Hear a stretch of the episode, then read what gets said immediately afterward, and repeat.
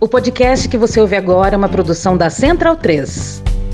Isso é um dos problemas que nós temos, a persistência de uma mentalidade frequentemente antidemocrática, antipopular e, sobretudo, a pretensão de que os militares poderiam, estariam numa posição de julgamento, de tutela da sociedade brasileira. Né? Então, isso é um traço, talvez, o pior que marca eh, aquilo que eu chamo de fragilidade institucional da democracia brasileira. Você vê hoje em dia, nessas alturas do campeonato, nós ainda estarmos discutindo se os militares estão ou não estão satisfeitos com esse ou com aquele ministro, se estão ou não estão satisfeitos com essa ou aquela iniciativa. Eles não deveriam falar nada sobre isso. As Forças Armadas são burocracia do Estado. Burocracia do Estado obedece, não manda. A proeminência do poder civil é a base característica caracterizadora da democracia. Puta que pariu!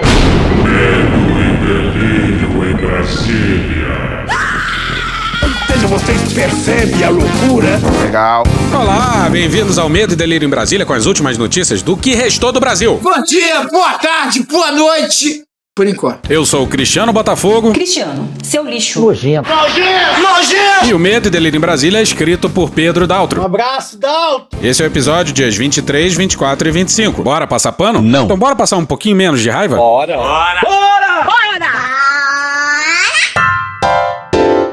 Múcio versus Lula. Bora combinar um negócio? 2023 tá foda, hein? Foda. Foda. Foda. Carnaval nem começou e... Puta que pariu, Marquinho. Calma aí, Brasil, porra! Calma, filho da puta. Porra, Brasil!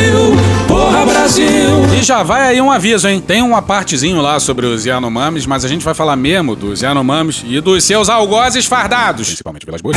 com mais calma e com mais... Ódio e nojo. No próximo episódio. Mas já digamos que... Essa conta irá para as Forças Armadas. E que vem, vem! Não. Vem tribunal de Aia! A gente precisa falar do Zé Múcio. O ministro apêndice. Podia ser retirado, não ia fazer a menor falta. pois é, mas o Múcio se superou. Vou fazer essa crítica aí. Ele deu uma entrevista pra Globo News e a jornalista começou com uma longa pergunta sobre o período entre o dia 8 e a nomeação do novo comandante do exército. Que inclusive foi elogiada pelo Mourão. Tá errado. A pergunta era sobre a quebra de confiança com o antigo comandante do exército. E. Olhe, para você, todos os nossos amigos, isso começa lá atrás, viu, Camila? Senhor Rolando Lero! Quando eu levei os comandantes para apresentar o presidente da República, ele teve uma conversa ótima, disse que tinha, tinha sido um presidente que tinha investido muito nas Forças Armadas, foi um período assim muito rico para as Forças Armadas. Quem é que não gosta de dinheiro?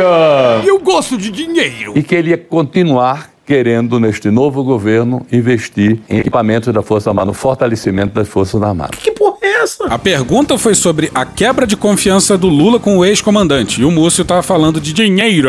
A Força Armada Brasileira vive do orçamento da União. Então, para você comprar um avião que custa 100 milhões de dólares, para você fazer um submarino que custa 500 milhões de euros, você precisa de alguma coisa extra. E a idade, é, a ideia era que nós criássemos mecanismos para que dinheiro de fora, de algum fundo, uma PPP, qualquer coisa que fosse criada para que nós pudéssemos fortalecer e beneficiar as Forças Armadas. E o principal, gerar emprego no curtíssimo espaço de tempo. Você, se tiver dinheiro para fazer mais um navio, o estaleiro está pronto. Você contrata. Fala logo, porra. Pois é, o Rolando Lero, muito querido pelos generais, falou em geração de empregos. O elefante rosa, quer dizer, o elefante verde-oliva, está na sala. E o Múcio finge que não é com ele. Pois bem, vieram aqueles outros episódios, a presença das pessoas defuntas dos quartéis, o dia 8 de janeiro, que é uma data que ninguém vai conseguir esquecer. O que mais o Múcio e os generais querem é esquecer do 8 de janeiro. Os militares já falam em virar a página. É o caralho. E eu preciso. Né? E eu preciso. Né? E eu preciso. Né? E eu preciso. Né? Para, Cristiano, porra! E eu preciso. Na, na primeira reunião, o presidente pediu para que cada um apresentasse um relatório de como estava a sua força, do que precisava, onde seriam melhores investimentos, enfim, que desse ideias para ele fazer um bom trabalho outra vez junto às Forças Armadas. Lembra que o Múcio disse que a gente não podia esquecer o 8 de janeiro? Eu achei que nós precisávamos virar a página desse 8 de janeiro. Faz algum sentido para você isso? Não faz muito sentido. Não faz muito sentido. Pois bem. Aí o Múcio faz um relato de uma reunião reunião que aconteceu depois do 8 de janeiro. Diz que a data não pode ser esquecida, mas também que o assunto não foi debatido na reunião com o Lula. Como assim? Não entendi. É óbvio que o Lula falou disso. Que não dá pra entender por que diabos o Múcio cumpre esse papel, completamente descolado do discurso público do Lula. Pelo amor de Deus. E calma que o discurso do Lula na Argentina vem logo é. depois. Calma. Porque qualquer assunto cairia no 8 de janeiro, que nós vamos falar daqui a pouco, eu tenho absoluta certeza. The elephant in the room. Se qualquer assunto desaguaria no 8 de janeiro e ele não queria tocar no 8 de janeiro, vai ver que não teve conversa nenhuma. Pô, tá todo mundo sem assunto, sei lá, pô. Complicado. O que, que é complicado? Tudo isso aí, né? Tudo isso que é. Tudo. Tudo. Mas aí essa situação que a gente tá. Eu disse, bom, vamos fazer essa reunião na sexta-feira passada. O presidente tinha combinado com o presidente da Fiesp, com Josué, que na primeira oportunidade ele queria que Josué trouxesse algumas pessoas para apresentar aos comandantes e a mim as ideias que ele tinha para se investir nas Forças Armadas. A conversa foi ótima. O professor Luciano Coutinho fez uma exposição, Jackson Schneider da Embraer fez outra exposição, o próprio Josué. Foi uma conversa ótima, mas eu não senti o presidente motivado. Por que será? Vai ver, o Lula tava Bastante chateado. Chateado. com o elefante verde-oliva na sala de reunião que aparentemente só ele via. Porque a, a- a- a- a coisa do, do- do- da falta de confiança depois daquele episódio, ainda não havia conversa que fizesse ele se entusiasmar. Ele fazendo o discurso na falta de confiança nos militares, na questão dos militares, isso era um assunto redundante e que eu senti que nós não estávamos conseguindo virar a página. Pois é, generais e Múcio querem porque querem virar a página. E pra eles, virar a página é a anistia. E Anistia é o caralho. Anistia é o caralho, hein? Pois bem, de noite surgiram aquelas suspeitas do negócio do coronel Cid. E eu recebi um telefonema do presidente indagando o que é que isso ia acontecer. Lembrando que naquela noite o noticiário versava sobre desvio de dinheiro dentro do palácio e de quartéis. Me chama de corrupto, porra. No esquema operado pelo ajudante de ordens do Bolsonaro. E o absurdo mencionado é esse aí. Não o absurdo muito maior, a mais escancarada das provocações, que é entregar pro ex-office boy do presidente o comando de uma força tática do exército que pode vir a ser chamada para defender a capital federal. Ele perguntou: Olha, eu quero saber o que é que vocês vão fazer com isso. Foi o que ele disse. O que é que vocês vão fazer? Como é que vocês vão tratar desse assunto? Pediu providência. né? Há uma suspeição É, isso, e há uma nomeação. E agora vem a mais constrangedora das confissões. Olha a cena absolutamente constrangedora! Calma, buceta. Quando foi? Eu estava com dificuldade de tratar esse assunto no comando do Exército. Muita dificuldade. Pô, se é o caso, então. Pede pra sair! Pede pra sair! A nomeação do Cid pra Força Tática em Goiânia é uma das mais escancaradas provocações. E era um assunto. Fácil, extremamente fácil. E quando o civil que deveria ser superior e hierárquico dos comandantes diz que não consegue nem cobrar dos seus comandados, é porque puta que pariu, a gente tá muito na merda, né? gente tá muito fudido. Há um espírito de corpo muito forte, há um ambiente político também muito forte. Eu tô passada, chocada. O que, que aconteceu? O Múcio puxava o assunto e o general Arruda desconversava? Mandava o Múcio se fuder na cara dele? Depois diz que eu sou grosso. Porra, o Múcio revela todos os bastidores. Mas não atenta pro fato de que ele soa como se não fosse superior e hierárquico do comandante do exército. Isso é constrangedor. Foi constrangedor. É constrangedor. Foi constrangedor. É constrangedor. Foi constrangedor. É constrangedor. Porra. Quando foi às 6h40 da manhã, o presidente, antes de viajar para Roraima, ligou outra vez, 6h40 da manhã, do sábado. Alô? Disse: Olha, Alô? o que é que você vai fazer com esse negócio? Eu quero que você resolva, não vai. Vamos ver como é que você vai resolver isso. Se fode aí, meu amigo, tá? Bom, eu senti que aquilo era uma senha para que se resolvesse, né? Eu senti que aquilo era uma senha para que se resolvesse. Eu quero que você resolva. Eu senti que aquilo era uma senha para que se resolvesse. Um gênio! E quero que você me dê uma notícia de como você vai resolver isso. Eu disse, o senhor vai, fica descansado que eu vou resolver isso para o senhor. Senhor, por favor, aguarde. Foi quando nós fizemos a mudança de comando. Bom, o Múcio tá dizendo que demitiu o Arruda atendendo a um pedido do Lula, certo? E o mais legal é que o Múcio foi desmentido pelo próprio Múcio. Maravilha. Ele também deu uma entrevista pra Globo e olha como é que ele narrou a demissão. O presidente Lula me telefonou sabendo se realmente ia haver essa nomeação ou não. Ele não cobrou demitir ninguém. Ou seja, vocês percebem a loucura? Ele disse: Eu quero. Como é que vai se resolver isso? Vai se nomear ou não? Eu disse: Não, presidente, vai tomar as providências, nós vamos verificar. disse isso mesmo? Como assim vai se verificar? Por que o Múcio não se certificou disso antes? Múcio sabia que o comandante resistia. Todo o papo dele mostra hostilidade aberta desde dezembro de 2022. Quando eu desliguei o telefone, vi que não havia confiança absolutamente. Faz sentido. E que eu tinha que resolver o problema aonde ele estava. Petulante. É inacreditável. Quem dizia por aí ter escolhido os novos comandantes das forças lá em dezembro era o Múcio. O cara só pode ser um general à paisana. A responsabilidade pela nomeação do Arruda é dele. E não tinha confiança entre Lula e Arruda. E por isso o Múcio diz que teve a ideia de demitir o Arruda. Isso contradiz o próprio Múcio. É o Múcio verso. É o Múcio de Schrödinger. Aí o Arruda foi denunciado pelo Ministério Público Federal por prevaricação. E olha só o marco. É um ex-comandante do Exército respondendo na Justiça Civil por prevaricação no dia 8. Isso seria inimaginável alguns anos atrás. Mas o Múcio fala muito, é impressionante. Volta pra entrevista dele na Globo News. Quando o presidente me convidou para vir para o Ministério da Defesa, me disse que era um lugar difícil. É uma merda. Todo mundo falava que não ia subir a rampa, que não ia ter posse. Eu comecei a trabalhar no Ministério da Defesa 40 dias antes de tomar posse como ministro. Estive com todos os ex-comandantes, com dificuldade no início, muita dificuldade para ser recebido, um ambiente muito hostil. A gente tá falando de ex-comandante, não é qualquer maluco da reserva, não, hein? Eles tinham hostilidade com o Múcio, que mais parece uma avó de general. Os comandantes haviam anunciado que iam todos sair dia 22 de dezembro. Você pode fazer uma pergunta: iam fazer o quê com as armas de 22 a 31? Não era um cenário bonito. Que quadra da história, hein, senhoras e senhores? A presente quadra da nossa história. Agora, se você perguntar qual foi o erro, que é uma ótima pergunta, foi ter se permitido que as pessoas que vieram nos 130 ônibus para Brasília pudessem entrar no, equipa- no- no acampamento. E quem deixou as pessoas entrarem numa área militar?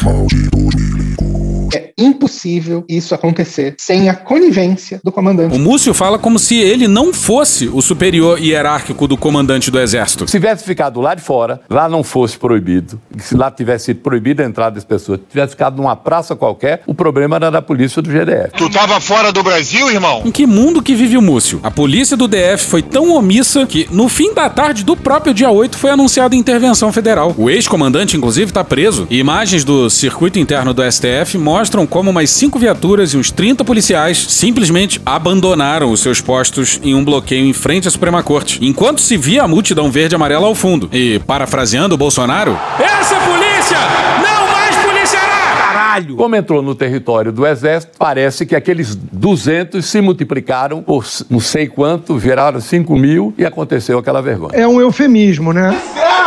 É pouco, né? É pouco, é pouco. Classificar o 8 de janeiro só como uma vergonha é uma vergonha. uma vergonha. É. Ministro, a gente está acompanhando as investigações desses atos golpistas. O Ministério Público Militar tem um procedimento em aberto sobre a ação do Exército. Sei que não vai dar em nada.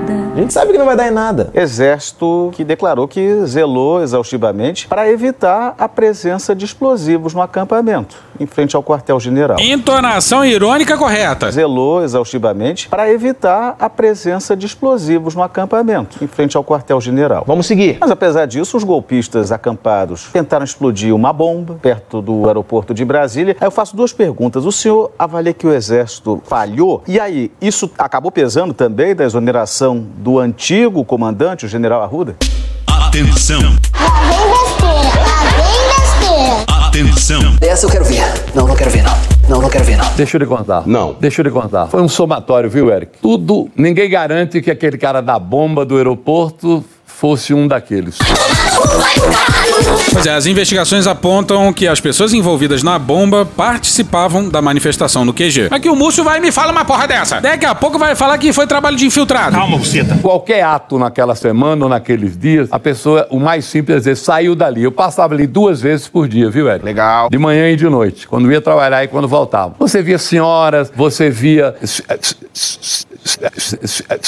pessoas em cadeira de roda e jogando baralho. Virou ali um, cu- um- um clube de amigos. Eu acho que tem dois grupos importantes que seria legal que a gente separar. Existe um primeiro grupo de gente terrorista mesmo, gente é bandida, mas tem um segundo grupo que eu acho que tem a ver com problemas mentais. Tem um alto número de idosos nesses acampamentos e é gente que tava é, sozinha em casa, tá? Existe um problema mundial. A Europa enfrenta muito esse problema, tal, que é a solidão dos idosos e tem esse problema no Brasil também. E esse pessoal ganhou quase que um sentido novo pra vida. Essa convivência acabou acaba formando uma, uma certa amizade. E esse pessoal tá vivendo essa experiência comunitária agora. Isso criou, eh, com certeza, relações de amizades ali. E eram pessoas que estavam, muitas vezes, sozinhas em casa. Ok, tem isso aí. Mas é inacreditável que essas palavras saiam da boca do ministro da Defesa. É óbvio que o tal do George Washington lá planejou a bomba no acampamento do QG. Ele mesmo disse isso no próprio depoimento. E essa confissão que vai seguir é maravilhosa. Agora, não tenha dúvida nenhuma que eu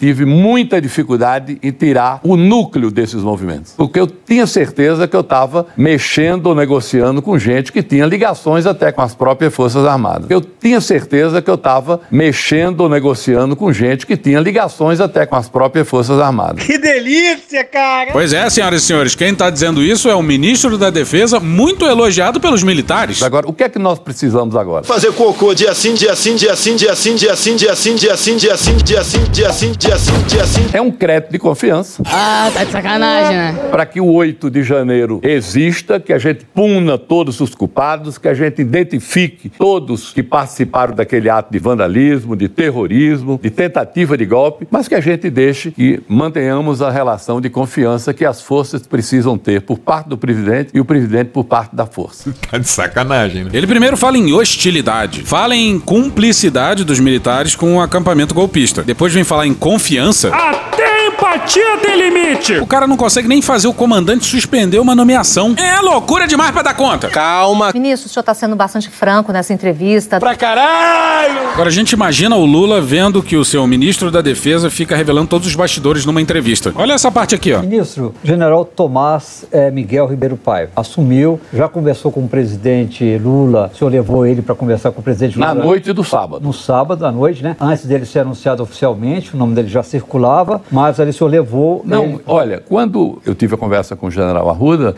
imediatamente, não demorou 15 minutos, eu telefonei pro, pro, ge- pro general. Não, falei primeiro com o general Ah. Arruda? É, o general Tomás. Tomás. Tomás. Esqueceu-se. E quando eu telefonei para o presidente para dizer o que tinha feito, eu disse que tinha um general demitido e que já tinha um general nomeado. Que Porra, é essa, batata? Ele entregou o comando do exército pra um general sem comunicar o Lula? E ele fala isso numa entrevista sem corar. Repara na incredulidade do jornalista. Imediatamente, não demorou 15 minutos, eu telefonei pro presidente. Ah, Pro, general. Não, falei primeiro com o general Arruda? É, o general Tomás. Tomás. Tomás. Vamos seguir. Precisava que ele chegasse aqui para efetivar a nomeação. Não é possível que as coisas tenham acontecido assim. Não é. Como é que foi a conversa eh, do presidente Lula com o general Tomás? Uma conversa ótima, ele contou toda a relação dele com as Forças Armadas, os investimentos que ele havia feito com as forças, nas Forças Armadas. Quem é que não gosta de dinheiro?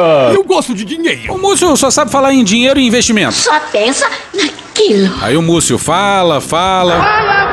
E... Essa é a parte boa que ele falou, mas teve a parte que ele Não. pediu. Não, mas aí ele disse, olha, mas faltou isso, a questão dos acampamentos, aquilo, não gostei. Derramou uma série de coisas. Múcio fala muito, mas quando chega no dia 8, ele tem de fato uma dificuldade enorme. E o, o general disse, eu preciso que o senhor dê um crédito de confiança para que a gente ponha essas coisas no lugar. Eu preciso de um crédito de confiança. Teu cu! E que está sendo dado esse crédito de, cida- de confiança. Não, brother. Faço votos que tudo volte ao normal. Se o Lula não perguntou ao Tomás por que caralhos ele deixou o Bolsonaro discursar na AMAN, Eu tenho um vídeo de novembro de 2014 na Academia Militar das Agulhas Negras, onde eu me dirijo a 500 aspirantes e falo em três minutos qual era meu propósito para 2018. e o que ele achava do tweet do Vilas Boas, a gente não se responsabiliza. E acabou o Múcio. Seu jeitinho equivocado. Equivocado e falante. E quem mostra ao Múcio como se deve falar com os militares é o Lula. Eis o recado do Lula pros... Malditos milicos. Lá na Argentina. Eu vou falar aqui, não, não, não é só para os militares. Lo que voy a decir acá no es solo para los militares. Eu penso que todas as carreiras de Estado não podem se meter na política No pueden meterse no en exercício política da sua função. durante el ejercicio de sus funciones. Porque essa gente tem estabilidade, Porque estas personas tienen estabilidad, essa gente não pertence a nenhum governo, essa gente pertence ao Estado brasileiro. pertenecen al Estado brasileño, Portanto, eles precisam aprender a conviver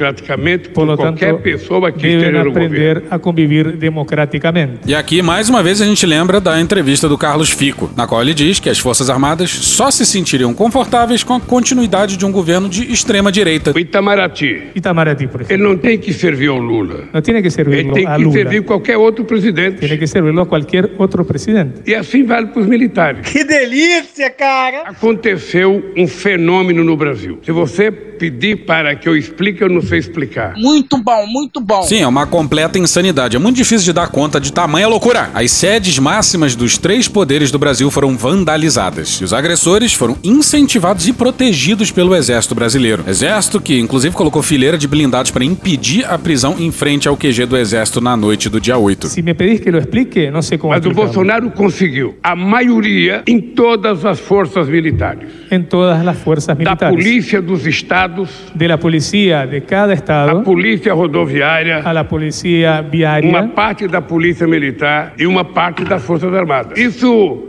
é reconhecido por qualquer cidadão que faça política no Brasil. Uma bela porrada e pra gringo ver. Nós agora temos um papel de muita responsabilidade, que é fazer com que o país volte à normalidade e as forças policiais e as forças militares voltem à y normalidade. que las fuerzas militares y policiales vuelvan a la normalidad. Bom, o Lula sabe muito bem que tem um problema e onde tá esse problema. Falta agora agir, né? Cinco minutinhos, cinco minutinhos, cinco minutinhos, cinco minutinhos de alegria.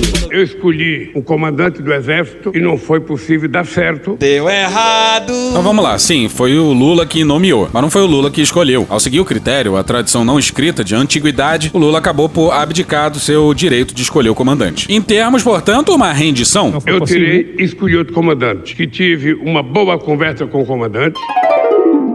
Ô companheiro, você me tira uma dúvida. Era você que comandava a mãe em 2014 e o chefe do gabinete do Vilas Boas na época daquele tweet era você também? Ô Múcio, porra, você tá de sacanagem com a minha cara, né? Sabe? E ele pensa exatamente com tudo que eu tenho falado sobre a questão das Forças Armadas. Lo mismo. Será mesmo? As Forças Armadas não servem a um político. Ela não existe para servir a um político. No, si- no existen para servir a Ela un político. existe para garantir a soberania do nosso país, Existe para asegurar la soberanía de nuestros países, sobretudo contra possíveis inimigos externos. principalmente contra enemigos externos. Não parece. E para garantir tranquilidade ao povo brasileiro. Não parece. Pelo menos agora, nesse instante, a gente pode dizer que. Só povo desse rapaz! E fazer outras coisas. E fazer outras em coisas. função de desastres que possam acontecer no nosso Causas de desastres país. Está naturales, claro por o ejemplo. papel na Constituição. Eso está muy claro en la Está Constitución definido. brasileña. Não tem um artigo que diga de acordo com a regulamentação. Está tudo regulamentado. O que aconteceu é que o Bolsonaro não respeitou a Constituição Es que Bolsonaro no e reconoció la não respeitou as Constitución. Forças Armadas. Mais ou menos. Há controvérsias. E eu tenho certeza que nós vamos colocar as coisas no lugar. O Brasil vai voltar à normalidade. Brasil volverá a la As normalidad. Forças Armadas vão cumprir com o seu papel. Las Fuerzas Armadas O cumplirán Poder su papel, Executivo vai cumprir com o seu papel. todos cumplirán O su Poder rol, Legislativo vai cumprir com o seu papel. el Poder Legislativo cumplirá su E papel. assim o Brasil vai ficar bem. Nesse finalzinho, no vídeo, aparece a cara do Celso Amorim e ele parecia tenso, até porque a retórica dele não casa com a retórica do Lula. E olha o que ele falou pros seus pares na Argentina. Nonato Viegas, no dia 24, no bastidor. Assessor especial de Lula para assuntos internacionais e ex-chanceler durante os primeiros governos do petista e de Dilma Rousseff, Celso Amorim tem dito a seus pares estrangeiros que a tentativa de golpe no dia 8 de janeiro não envolveu a cúpula das Forças Armadas. Não pode, cara. Daqui a pouco tá perigosamente caminhando pra dizer que o Brasil foi salvo pelo folclórico general democrata. Nem existe isso. Ouve o que você está falando. A certeza do assessor de Lula, ele foi ministro da Defesa no governo de Dilma, contraria a convicção do presidente. Ele acredita ter debelado uma insubordinação com tendências golpistas ao demitir o comandante do exército no último fim de semana.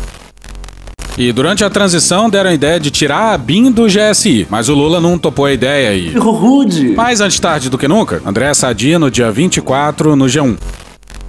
Segundo fonte ouvida pelo blog, o governo federal vai transferir à Agência Brasileira de Inteligência, a ABIN, hoje sob a alçada do Gabinete de Segurança Institucional, GSI, para a alçada da Casa Civil, comandada por Rui Costa. Tinha que ter mandado pro Dino. Rui Costa foi um dos que apazigou as coisas no dia 8, conforme relatado no nosso último episódio. Confira lá. Outra cobrança feita por petistas no entorno de Lula é uma transformação no próprio GSI. Mas por hora, o presidente aguarda que as mudanças sejam tocadas pelo general Gonçalves Dias, que chefia o órgão e é nome de confiança do petista. Grandes merdas. Não dá pra confiar em nenhum general. E esse aí tinha que ter pedido pra sair. Assim que o palácio que devia estar sob sua segurança foi invadido. Reza a lenda que o GSI nem se envolveu no planejamento da segurança do dia 8. Tinha um total de oito pessoas tomando conta do palácio. Ah, mártir de cu é rola, pô. A verdade é que. A gente tá muito fudido. Bora pro Breno Grilo no bastidor no dia 25. Está se consolidando no Supremo Tribunal Federal a opção pela inelegibilidade de Jair Bolsonaro como punição pelos estragos à democracia nos últimos quatro anos, principalmente o 8 de janeiro. Jura? Pois é, se filho da puta voasse, não se veria a luz do sol, que é uma das estampas no loja.medo e delírio em Brasília.com.br. Bom, a inelegibilidade do Bolsonaro é só uma preliminar, né? Chupou, acabou, fica com o palito na mão. Nossos jornalistas e comentaristas gozam, gozam, gozam. Sexo selvagem. Tarado. A putaria tá aqui. Putaria! Putaria! Tudo bem, é divertido. Mas vocês sabem que o. Brasil é bagunça. E olha só porque. Lá vem besteira, É? lá vem besteira. Fontes com bom trânsito entre os ministros afirmam que essa é uma saída mais factível que a prisão do ex-presidente. Vocês são de sacanagem! Eu vou repetir. Essa é uma saída mais factível que a prisão do ex-presidente.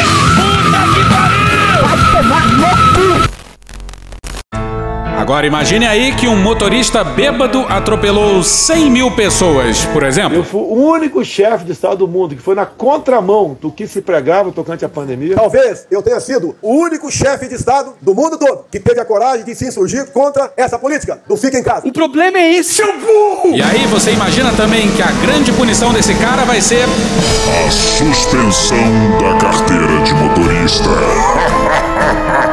Caralho! Porra, Brasil, não fode, né, caralho? Não é possível isso. Como assim a prisão dele não é factível? Bolsonaro tem um punhado de crimes contra a humanidade. Fora Bolsonaro! Fora genocida! Fora Bolsonaro genocida. Você me chama o tempo todo de genocida. Sim! O que ele fez na pandemia e com os povos indígenas é papo de aia, porra. É tribunal de aia. Horrível. É condenação pelo conjunto da obra macabra. E aí a prisão dele não é factível? Meu irmão, na moral, Não pode, cara. É o caralho. É, sempre que envolve os militares, o Brasil parece ser um fervoroso adepto do não punitivismo. Tem que ver isso aí, hein? Ódio e nojo. Há um entendimento no STF entre muitos caciques da política e do judiciário em Brasília. Essa é pra machucar, Que a prisão de Bolsonaro serviria apenas para torná-lo um mártir. É o gol da Alemanha. E daí que Bolsonaro matou centenas de milhares de pessoas na pandemia? Eu não sou médico, mas sou ousado! E daí que ele sabotou todas as formas de combate à pandemia? Devemos sim voltar à normalidade. Eficaz essa máscara quase não. Eu decidi não tomar mais a vacina. Aí te pergunta por que o passaporte vacinal? A Anvisa, lamentavelmente, aprovou a vacina para que- crianças entre 5 e 11 anos de idade. Eu tenho que estar do meio do povo, sem máscara! E daí que milhares e milhares de famílias perderam pais, mães, filhas, filhos, avós, avós, netas e netos? Chega de frescura, de mimimi, vão ficar chorando até quando? Pra essas autoridades aí é um grande. Um grande. Daí, lamento, quer que faça o quê? E essa atrocidade aí é aventada enquanto cenas absolutamente espantosas do genocídio do povo Yanomami rodam e chocam o mundo. Genocídio deliberado, pensado e executado também por generais. Acho que pode melhorar. A gente está falando de alguns crimes contra a humanidade. E estão dizendo que inelegibilidade é suficiente? É meu pau em sua mão. A inelegibilidade afastaria Bolsonaro da política e tiraria parte de sua força. Grandes merdas. A comparação com Lula, que foi eleito após sair da cadeia, é citada como um exemplo do que poderia acontecer a Bolsonaro. Não, brother.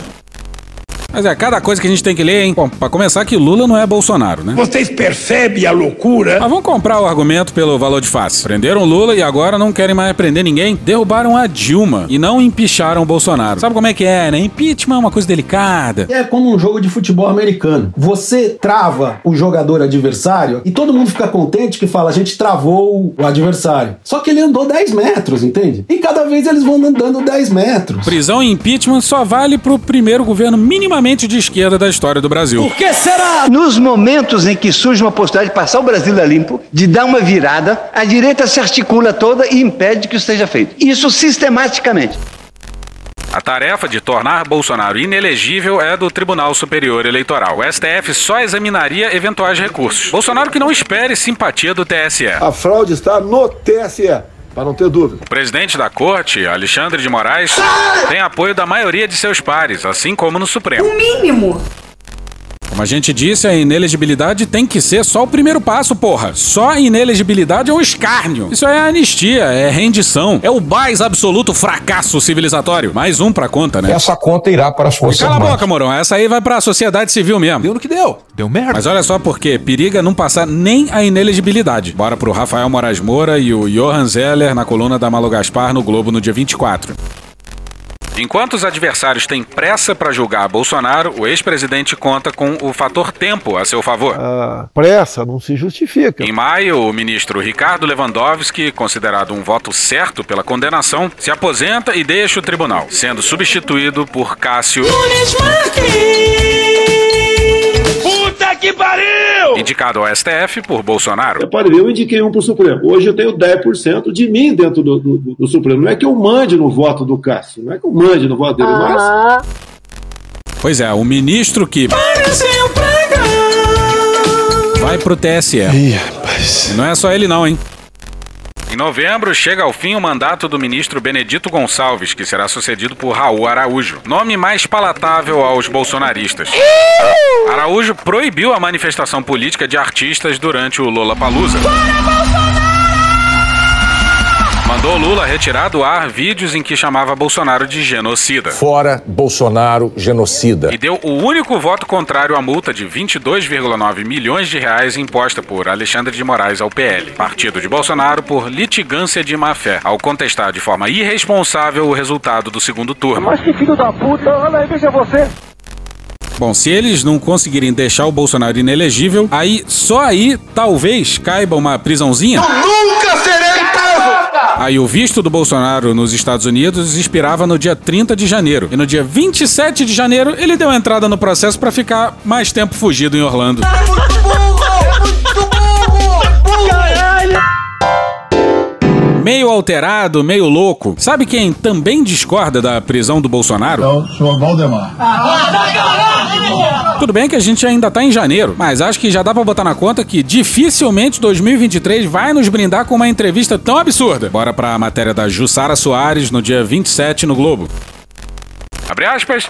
Ele nunca falou nesses assuntos comigo, sobre contestar a eleição. Em 50 metros, tire o cu da reta. Falando do presidente Bolsonaro lançar dúvidas sobre o sistema eleitoral, ele afirmou há pouco na live que faz todas as quintas-feiras nas redes sociais que o partido dele, o PL, vai contratar uma empresa para fazer auditoria nas eleições. Tive com o presidente do partido, o PL, e como está na legislação eleitoral, nós contrataremos uma empresa para fazer auditoria nas eleições.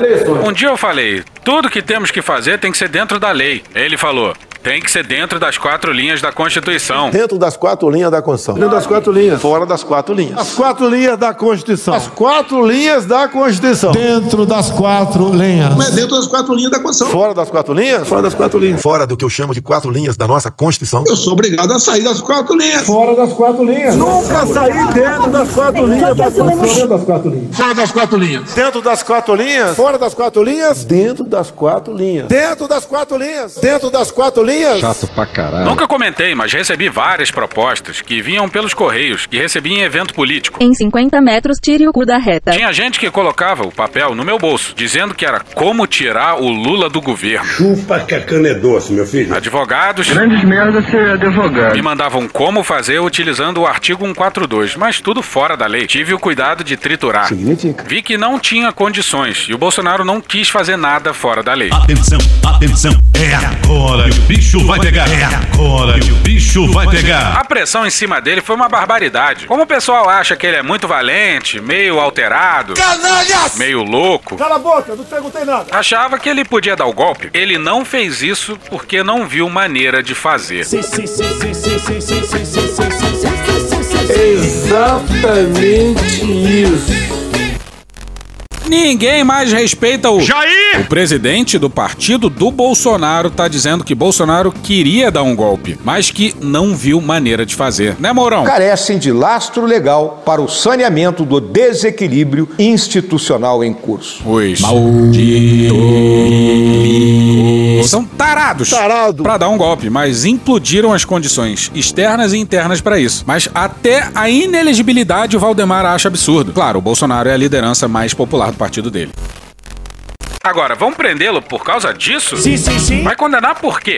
Porque ele falou isso ou aquilo? Não tem cabimento. Que crime ele cometeu? Caralho. Isso é uma loucura. Um devaneio. E olha esse papo. Aquela proposta que tinha na casa do ministro da Justiça, isso tinha na casa de todo mundo. Vamos falar sobre sincericídio. Muita gente chegou pra mim agora e falou: Pô, você sabe que eu tinha um papel parecido com aquele lá em casa? Imagina se pegam. Caralho. Pois é, na casa de todo mundo. Valdemar tá deixando claro que ele não vai se fuder sozinho, não. E lembrando que o tal decreto criava uma comissão de regulação eleitoral com 16 membros e que oito deles seriam indicados pelo Ministério da Defesa. E esses papéis versavam sobre um 142. Quase todos os generais do Brasil foram obrigados a ouvir as minhas aulas. O que mais tem é general com as digitais nessa minuta aí, hein? Com suja de cocô. Bora pro Valdo Cruz no G1 no dia 23. A Polícia Federal busca provas de que a minuta do golpe circulou entre autoridades do governo Bolsonaro no final do ano. Ah, O senhor admite a possibilidade teórica de haver um, um autogolpe? Já houve em outros países, né? Investigadores receberam a informação de que a minuta do decreto que previa uma intervenção na Justiça Eleitoral foi enviada por mensagens de celular a assessores do então presidente Jair Bolsonaro e teria circulado entre membros do Comitê da Reeleição.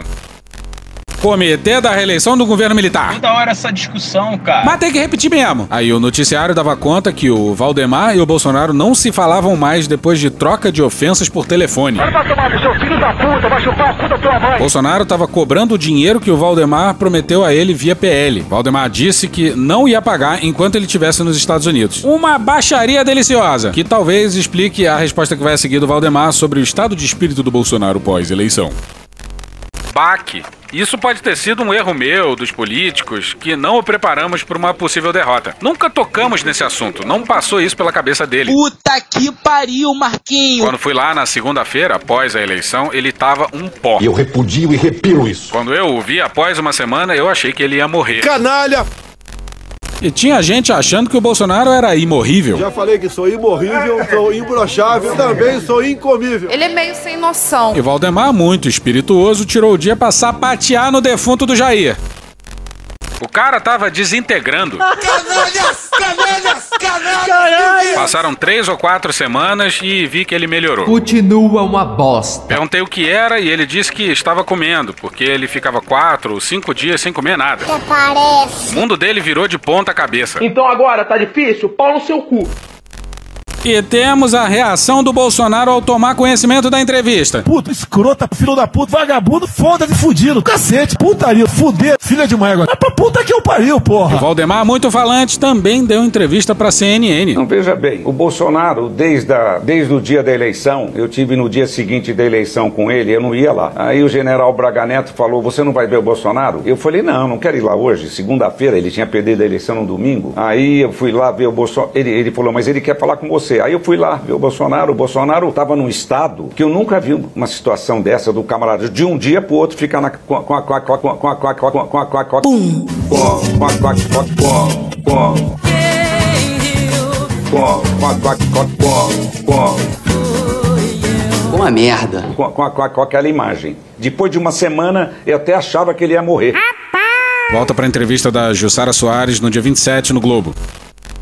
Falo pouco, mas ele mandou gravado pra mim outro dia que no final do mês vai estar aqui. Sempre falei pouco com o Bolsonaro. Eu ia ao palácio quase todo dia, mas falava pouco, porque o Bolsonaro não é de ficar conversando muito. Laudos, psi, la, é, laudos psi, é, de, tá, de psico, é, Quero que ele volte, porque ele é muito importante pra nós. Por exemplo, pra conduzir essa bancada de direita que nós temos aqui. Pessoal, é muito extrema direita. Caralho. Com Bolsonaro aqui, eu estou no céu. Eles ouvem Bolsonaro, não vão ouvir a mim.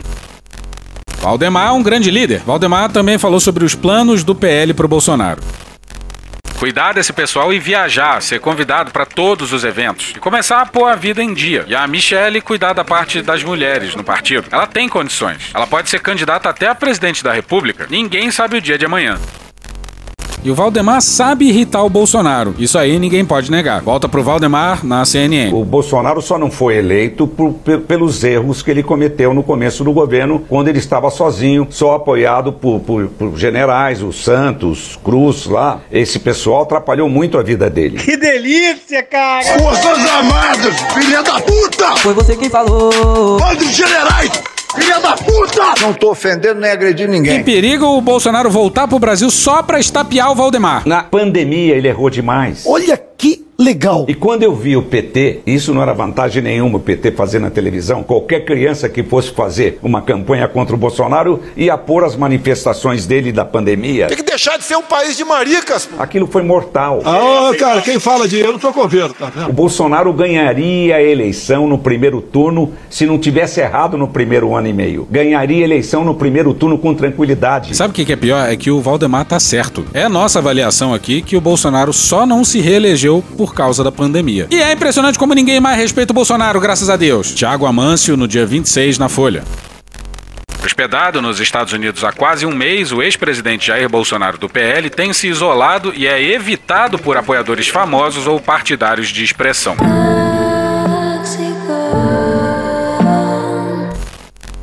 Nenhum figurão republicano foi visitar o Bolsonaro. Nem o Bolsonaro foi pra Mar-a-Lago lamber as bolas do Trump. Nem o Ratinho, que mora numa casa perto de onde o Bolsonaro tá hospedado, foi lá. Acho que ele tá aqui descansando. Acho que veio pra se afastar das pessoas. Por que eu iria lá incomodar? Tem muita gente lá na porta, mas são os fanáticos, aqueles que não têm oportunidade de falar com ele. Eu tenho a oportunidade de falar com ele a hora que eu quiser. Mas até agora o Ratinho não quis. Por que será? E acabou. E não vamos acabar com o Cunha, porque ele, numa clara provocação ao medo e delírio em Brasília, tuitou que Deus tenha misericórdia dessa nação. Diz aí, Cunha do Bem. Show! Show! Show! Show! Show! Show! E hoje a gente fica por aqui. Esse episódio ou áudios de O Assunto, Globo News, Leandro Hassum, Choque de Cultura, Gil Brother, Hermes e Renato, Galãs Feios, Trapalhões, Rede Globo, Professor Pasquale, Flow, TV Câmara, Caixa Econômica, Chico Buarque, Rádio Band News FM, Escolinha do Professor Raimundo, Programa Silvio Santos, Cartoon Network, Casimiro, Brahms, James Brown, Petit Jornal, Cara Tapa, English at the Movies, Os Incríveis, Porta dos Fundos, Chiquititas Brasil, Dom e Juan, TV Senado, Greg News, Zorra Total, Esporte TV, Tropa de Elite, J Quest, Cecília Oliveira, UOL, UOL, Pica-Pau, Portal UAI, Rede Globo, Jorge Benjor, Jornal Nacional Estalone Cobra, Instituto de Economia da Unicamp, Poder 360, Fora da Política Não Há Salvação, Jovem Pan, Elise Tom, Vitor Camejo, Desmascarando, Muca Muriçoca, Meteoro Brasil, Diogo Defante, Bruno Aleixo, Midcast, Samuel Mariano, Thiago Rodrigo, TV Justiça, Falha de Cobertura, Intercept Brasil, Canal Meio, Portal UAI, TV Senado, Mr. Catra, Carl Orff, Massacration, Fantasy and World Music by The Fletchers, Os Donos da Bola, Gaveta, Matheus Canela, Menos é Mais, TV Brasil, Franciel Cruz, Foro de Teresina, Band de Jornalismo, Jut Jut, Michael Jackson, Multishow, Pablo Vitar, SBT News, Pesadelo na Cozinha, Farid, DPF Tubes, CNN Brasil, TV Afiada, Planalto, Rony Von, Sai de Bamba, Léo Stronda, Pensando com Jarbas, Teoria On Two, Ódio Puro Genuíno, Elis Regina, Programa do Ratinho, Tropa de Elite, Ijaro Organ UFC, Roalin, Britney Spears, Jornal o Globo, Normose, ICL Notícias e The Office. Thank you! Se quiser e puder, pinga um lá pra gente no PicPay ou no apoia.se barra medo e delírio. Porra, doação ao caralho, porra. Não tem nem dinheiro pra me comprar um jogo de videogame, moro, cara? Assina o nosso feed no seu agregador de podcast favorito e dá uma olhada nas nossas redes sociais. E também no loja.medoedelirioembrasilha.com.br. Eu sou Cristiano Botafogo, o Medo e Delírio em Brasília é escrito por Pedro Daltro e um grande abraço. Bora passar pano? Não. Mas bora passar menos raiva? Bora. Me permite uma parte? Não lhe dou a parte. Em Brasília, por determinação do ministro da Justiça, a Polícia Federal vai investigar um conjunto de indícios de omissão e outros crimes por parte do governo passado na reserva que é a maior do país. A investigação será sobre possíveis crimes de genocídio, ambientais e de omissão de socorro. O resultado do trabalho da Polícia Federal tem o objetivo de alcançar toda a cadeia do garimpo ilegal em terras indígenas e pode também chegar em ex-integrantes do governo federal. O ministro da Justiça, Flávio Dino, disse hoje nessa entrevista que há indícios fortíssimos de genocídio. O que a lei do- brasileira do genocídio trata é que também quando você busca com medidas comissivas, omissivas, ou seja, ações, omissões, levar ao extermínio progressivo de um povo. Tem uma coisa que o Bolsonaro não vai conseguir esconder. Lá em 1991, fez um pela primeira vez um pedido de anulação da demarcação das terras indígenas Yanomami. É, em 91. 91.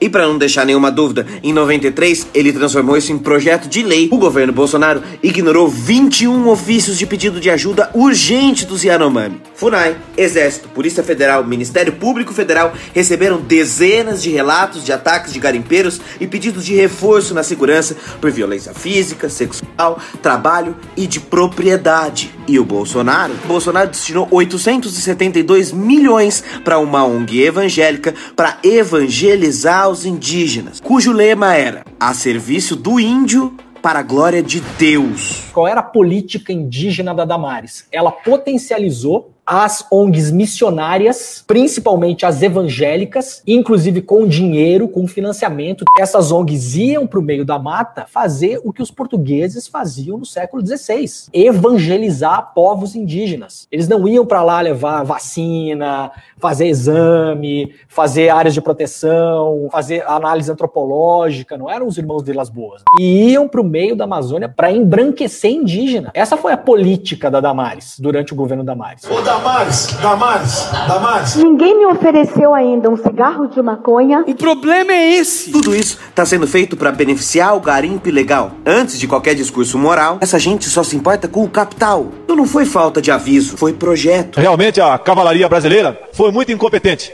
Competente sim, foi a cavalaria norte-americana que dizimou os seus índios no passado. E hoje em dia ele não tem esse problema lá. Quando há extermínio deliberado, parcial ou total, de uma comunidade ou grupo étnico e racial. Existe um nome. Que nome é esse? Genocídio. E se isso não se encaixar no Tribunal Internacional Penal de Haia, nada mais se encaixa. Vem Tribunal de Haia, vem Tribunal de Haia, vem Tribunal de Haia, vem Tribunal de Haia. Acabou? Acabou!